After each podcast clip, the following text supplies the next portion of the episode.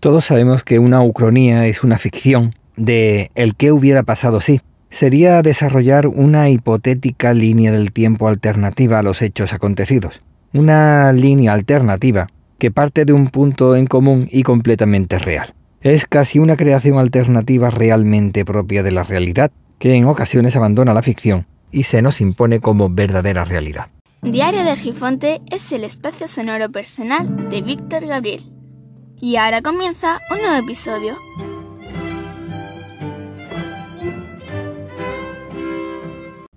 Una ucrania no deja de ser eso, una ficción, y como tal se queda siempre fuera del principio de realidad, en el que la imaginación nunca alcanza todos los hechos posibles. Del mismo modo que jamás hubiera imaginado que el sí ganaría el Brexit con mentiras, que el agente naranja se convirtiera en el presidente de los Estados Unidos, gracias a Putin, no se me hubiera pasado por la cabeza que Putin diera el paso de la invasión de Ucrania. Claro que ahora los capitanes a posteriori ya lo sabían todo absolutamente y sabían que eso iba a ocurrir. Pensaba que todo sería un enseñar de dientes, pero no. Ni fue un enseñar de dientes ni marcar músculo. En este caso mordió y dio puñetazos. De pequeños nos hacen creer que hay límites que deben ser cumplidos para no cambiar nada. Bueno, para no cambiar nada mientras todo cambia. No hay que ser muy avispado para darse cuenta de que eso es así. Cuando esos límites se sobrepasan, se sabe que el cambio será más profundo y solo a toro pasado se puede analizar. Solo los historiadores con tiempo, y antes que ellos los capitanes a posteriori, que nunca se equivocan, aunque nunca aciertan, y que se suben al caballo ganador siempre, saben lo que pasó o lo que pasa o lo que pasará, aunque algunos digan que no te lo quieren contar. Bueno, jamás pensaría que en una situación tan complicada Pedro Sánchez tiraría constantemente como hace a sus compañeros de gobierno, como es Podemos, de la forma que lo hace, pero menos que abriera una crisis tan grande con Marruecos y la cerrara de la forma que lo ha hecho. Resulta que para garantizar la integridad territorial de España, cosa de la que se encarga normalmente el ejército, se ha reconocido el Sáhara Occidental como territorio regional autónomo perteneciente al Reino de Marruecos.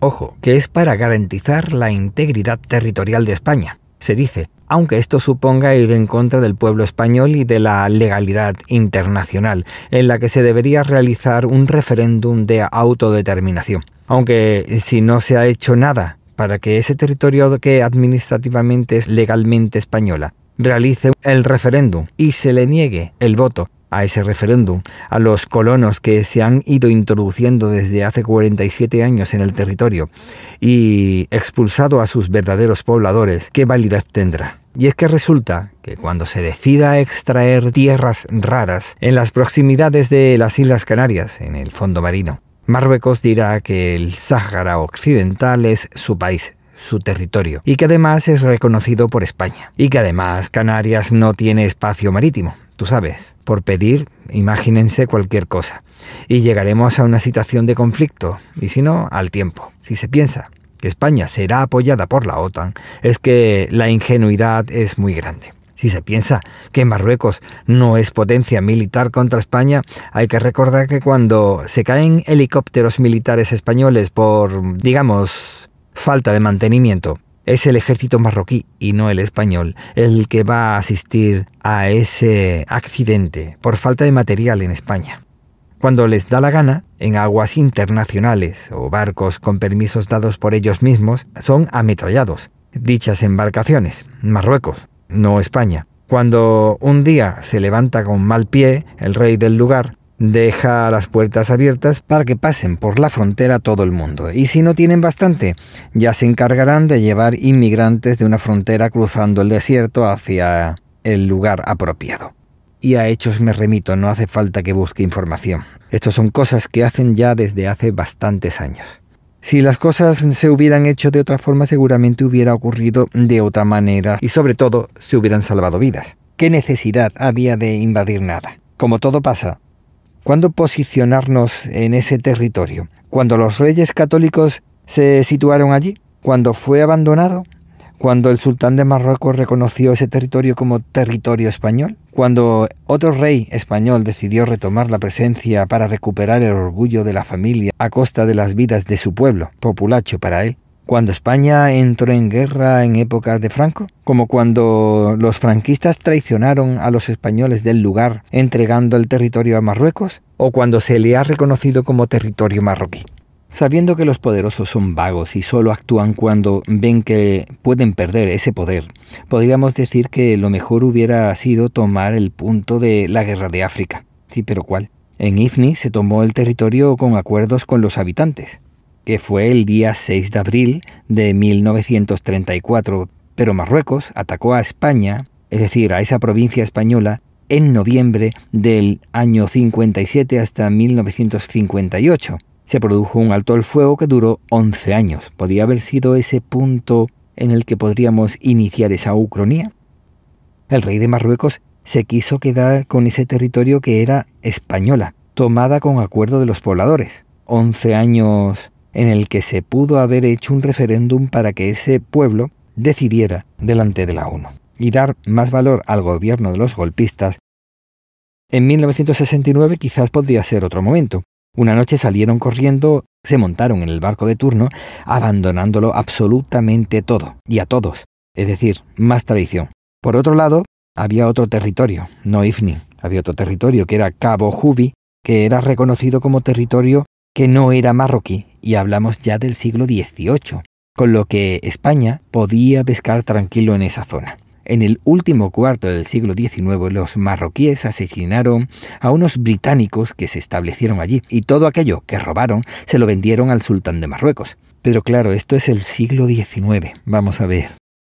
En 1912, el rey de España y director de cine porno decidió hacerse con los territorios de África, por lo que habló con Francia para tomar ese lugar no como fue Ifni, que hablaría con la población. Aquí sería por su cara bonita, directamente con Francia, independientemente de lo que los pobladores quisieran. Aunque no pertenecía a Marruecos, cosa reconocida en el siglo XVIII y por sus descendientes en el siglo XX, se acordó la entrega al rey de Marruecos cuando terminara el protectorado español. Este protectorado español, el protectorado de Marruecos, fue negociado en 1912, como dije, y tenía dos territorios, el del norte de África, el Rif. El Rif siempre ha buscado su independencia ya fuera de los españoles como de los marroquíes, donde estaba Tánger, Ceuta y Melilla. Y en el otro, este territorio que nunca fue marroquí, Cabo Jubi. Aquí no sería bueno tomar el año 1934 como la toma de Ifni, aunque estaría bien porque se hizo con los acuerdos de los pobladores. Sin embargo, esto no hubiera sucedido si no se hubiera llevado a cabo los acuerdos de 1912. Así que se debería ir a 1912 pero este acuerdo ya estaba envenenado, ya que se acordaba la entrega de territorios que nunca fueron marroquíes a los marroquíes. Sin este acuerdo envenenado en 1912 no se hubiera producido el acuerdo de 1934, así que de momento el candidato para iniciar la Ucrania sería 1912 de momento. Por otro lado tenemos el Sáhara Occidental que apareció tras la guerra de 1958 provocada por Marruecos y apoyada por Estados Unidos, aunque vamos, eso no te lo van a decir. Y no hay que olvidar que esto se provocó estando los golpistas españoles en el poder. Digo que apareció el Sáhara español, ya que es la unión administrativa de dos entidades anteriores. Por un lado, Saguía el Hamra y por otro, Río de Oro. Saguía el Hamra es la parte norte del Sáhara occidental español. Río de Oro era la parte sur. En este territorio todos pillaron cacho. Y Mauritania quitó, Marruecos invadió y España abandonó. Su población, fuera originaria de allí o descendiente española, provocando quizás otra tradición, quién sabe. Este territorio, al igual que las anteriores, nunca fue de Marruecos, y en 1884, concretamente en diciembre, España reclamó este territorio ya que había unos establecimientos como los que tenían los británicos y que, y que los marroquíes asesinaron y vendieron lo robado a su amo, dueño y señor de Marruecos en, en esos mismos años. Viendo cómo iba presentándose los hechos en 1970, nos vamos un siglo después, los pueblos originarios de allí comenzaron a organizarse para la lucha contra España y Marruecos. Se comenzó a gestar en 1968 el movimiento de independencia. Se constituyó formalmente en el 69 y se convirtió en proscrito su líder en 1970, Basiri, detenido y supuestamente asesinado. Con acciones armadas y de corte terrorista, sabiendo cómo España se las gastaba, con el golpista a punto de fallecer en España, se retira tal como hizo con los otros territorios, con nocturnidad y alevosía. ¿Triunfo de los pocos que querían la independencia? No de Marruecos que con engaños lograron darle al rey de Marruecos y no al pueblo un territorio inmenso y rico. Curiosamente, con licencia para explotación de estos lugares para empresas de los hijos de la libertad, es decir, Estados Unidos. Por lo que para esta ucronía no sé si en 1975, en el momento de la entrega a Marruecos de ese territorio, creo que sería problemático, conflictivo y sangriento. Si tomamos 1968, más o menos por el estilo, aunque sería más sencillo, pero la mentalidad no acompañaba. Tomamos 1958 o 59, pues no, ya que ni los militares ni los políticos tenían la visión a largo plazo. Si Francia tiene siempre claro que lo que debilita a España le favorece a ellos, España es incapaz de pensar así con Marruecos podría ser que en 1934, con el desembarco en Ifni, y que hubiera favorecido la creación de un nuevo Estado formado por todos aquellos territorios españoles que sirvieran de contrapeso en la zona, pero ¿para qué? En la Segunda República se pensaba en la anexión de Portugal, como para pensar en la libertad e independencia de otro pueblo con el que se trataba bien.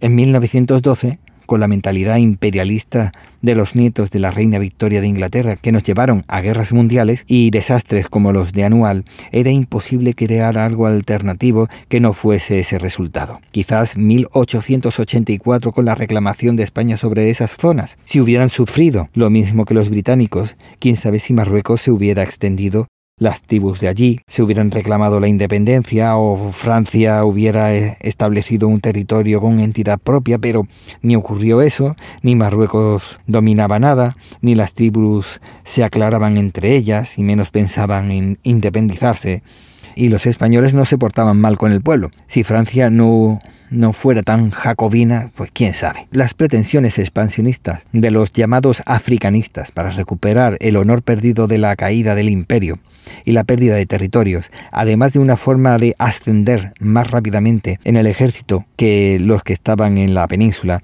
llevó a una verdadera presencia tras la guerra civil. Quitando a los más radicales del lugar, el pueblo saharaui tiene recuerdo positivo de España. Me hace ver que puede que a comienzos del siglo XX y hasta el desastre de Anual podría haber sido el momento más idóneo para crear uno o dos estados en un plazo máximo de cinco años, como el Sáhara Occidental, Cabo Jubi, Ifni y el Rif. ¿Te imaginas que España hubiera hecho bien los deberes y hubieran hablado con Abdelkrim y su hermano para establecer un Estado independiente de Marruecos? Establecer una serie de acuerdos entre Abdelkrim y Basiri, pues dar sería complicado, pero no imposible, ya que podría ser algo así como el sucesor hipotético del Estado, aunque en esa época estábamos en Guerra Fría, y si estabas en contra de Marruecos es que pertenecías a la parte soviética. Y por eso al final terminó ocurriendo lo que ocurrió. De manera que se me antoja bastante complicado intentar hacer una ucronía sabiendo cómo se las gastaban y viendo cómo las personas al final, en momentos de complicaciones como las que habían y las que hay, terminan siempre polarizándose y con posturas polarizadas es imposible buscar hechos alternativos.